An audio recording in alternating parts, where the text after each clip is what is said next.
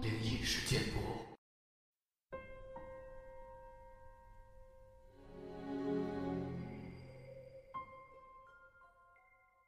嗨，你好，欢迎来到今天的奇闻事件部，我是主播莫大人。本节目内容纯属虚构，故事效果不足为信，也请各位朋友千万不要模仿。之前呢，我们分享过一个家里呢开殡葬公司的这位朋友呢，他分享了很多他从小到大的经历。今天呢，我们继续分享这个话题。这次呢，是作者小时候的事儿。依然记得是小学时期的经历了。当时我妈带着我去殡仪馆对面办事儿，隔壁正好有法师正在诵经呢。因为待在我妈那边很无聊，所以我跑到骑楼下游荡，好奇的望向隔壁诵经的会场。不太大的空间，里面站满了穿黑衣服的家属。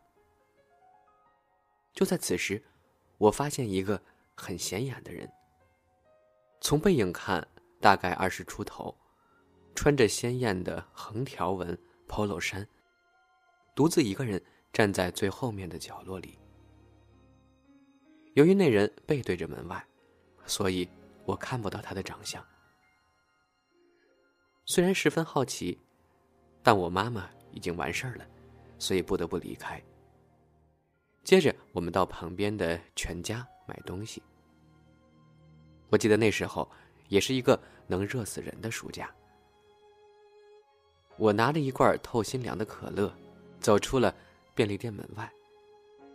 刚才的诵经法师领着家属们排成一条长队走了过来。在等待我妈出来的期间，我让出一条路，让送葬队伍通行。并且，我又再次看到了那个穿 polo 衫的男子，也跟在队伍里头。由于我当时小学非常矮，顶多隐约看见他突兀的衣服在队伍的后方若隐若现。直到每一个人从我面前经过时，我这才看清楚了他们的脸。一个接一个，我终于等到那位。穿 polo 衫的男子了。别人都是送葬的黑衣服，只有他穿的光鲜亮丽，在队伍中很是突兀。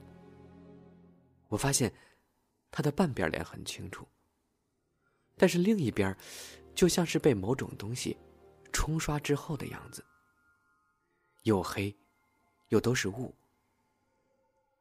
那种模糊一直延伸到了肩膀、胸部。都是很不自然的阴影。我确信那不是光线问题，因为其他人都很正常。由于他的五官真的很明显，所以我当下一度以为那是人为因素。但是后来我越想越不对劲儿，又转过头跑去确认时，发现他不见了。这时。我发现整个队伍衣服清一色的都是黑色系，看不到半点其他颜色。不死心的我盯着队伍，想找到他，但始终毫无斩获。这时，法师的铃铛声越摇越远了。我只好满脑子疑惑的走回全家。我极度怀疑啊，这个穿着非黑色衣服的男子。一定就是他们家属送的那个已经去世的人。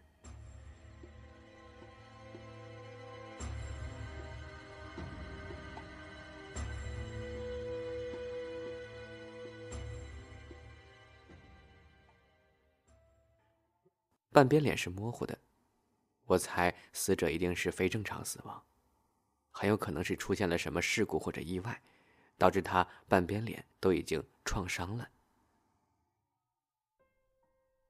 再来说一说我家的储藏室吧。我家的殡仪社曾换过三个地方。这次分享的呢是我家最后一个店面，里面发生的事儿。店面中有一个储藏室，就在妈妈办公桌的隔壁。储藏室隔壁是房间和卫生间，对面是会议室和泡茶区。本次故事的主角储藏室，位于整个公司的最深处，里面堆满了毛巾之类的殡葬用品。在搬进来之前，就有过耳闻，这个地方曾经发生过不好的事儿，但我忘记详情是什么了。因为如此。所以这里很便宜。总之，我当时大概小五左右吧，每天下课都到公司里玩风之谷，就被大人不断告诫：没事的话不要乱去储藏室，进去拿东西的话，要默念“不好意思，打扰了”之类的话。由于我那个年纪，已经处于半麻瓜状态了。我自己对储藏室，其实倒没什么特别的感觉。反而是我妈，有几次进去储藏室拿东西，出来之后都会发现手上有莫名的割伤痕迹，有点小渗血的那种。伤口实在太令人匪夷所思了。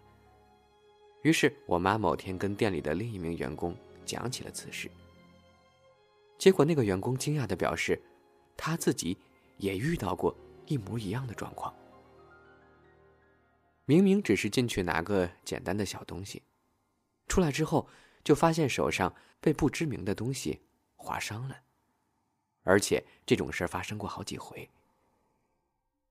但除此之外也没发生其他事儿，所以大家就心照不宣的继续上班了。毕竟工作的时候。小滑小蹭很正常，比如我们平时在办公室里拿 A 四纸都有可能割到手的。殊不知，平静岁月即将进入尾声了，我们马上迎来了最惊悚的那一天。我和我妈的天堂雪盟工程站的日子，不要怀疑，各位没有走错棚。事发当天，我与我妈为了晚上要工程，需要两台电脑，决定留宿公司一晚。因为公司有房间住，也有卫浴，是打游戏了。于是呢，我们去隔壁的夜市买了一堆食物回来。实际上根本是两个人在公司里开 party。晚上八点就开始待命了，在奇岩城外各种刷。打开后，整间公司都是我们两个的滑鼠标声、F 五白水按键声、魂体转换声、回村的声音。正当我们打游戏打得慷慨激昂时，我跟我妈同时听到了储藏室有人开门的声音。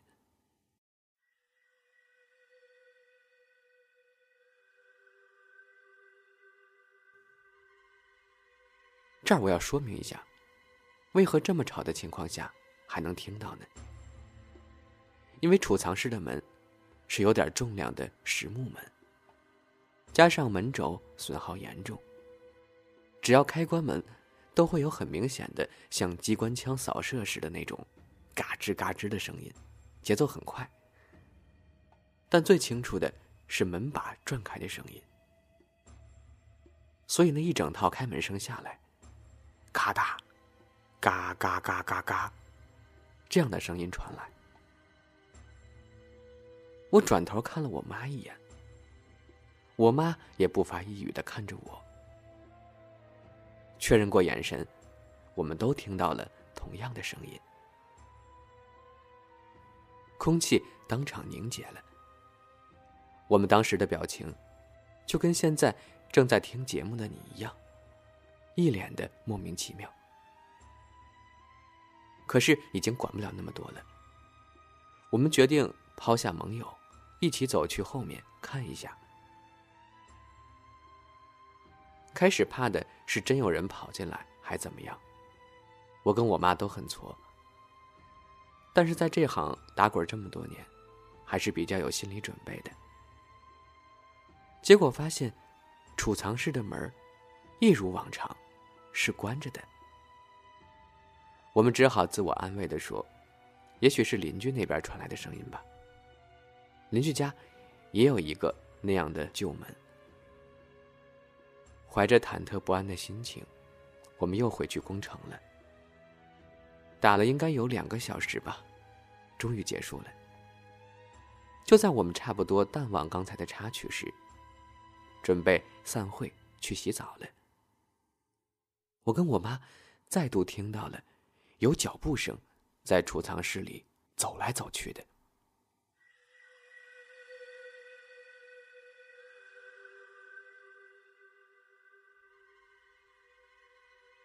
我们简直石破天惊，吓破胆了。因为当时气氛已经冷静下来，公司里一片沉寂，静得出奇。有一双脚在储藏室的木地板踩来踩去的声音，就显得格外明显。真的，太不寻常了。我们又到储藏室外准备一探究竟。在这个时间点。就算里面是真人，也很恐怖呀。万一是坏人怎么办？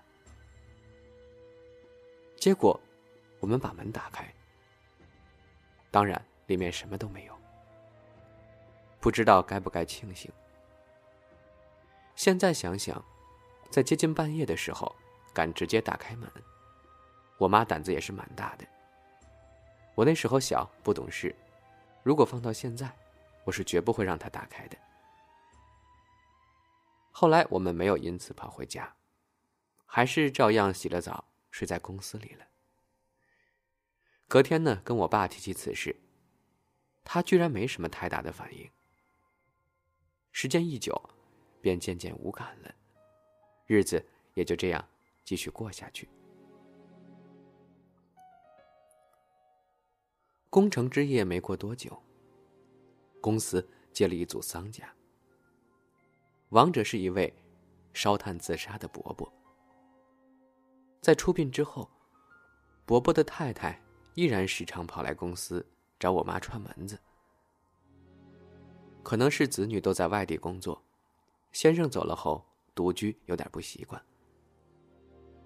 某天，那位阿姨又来了，一如往常的聊她的日常大小事，而且。还透露，他从小就有阴阳眼，可以看到好兄弟的那种。于是我妈灵机一动，就问他，要不要去我们家后面储藏室里看看。殊不知，我妈一提到储藏室，那位阿姨马上激动的说：“对对对，我才打算说呢。我一直觉得你们公司后面。”话才说到一半，阿姨的后背突然被狠狠的推了一把。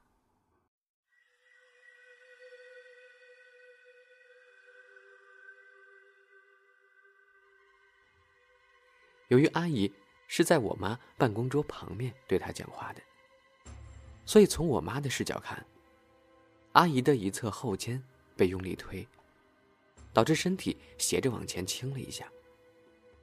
整个过程非常清晰，力道之大，还让阿姨一度站不稳了。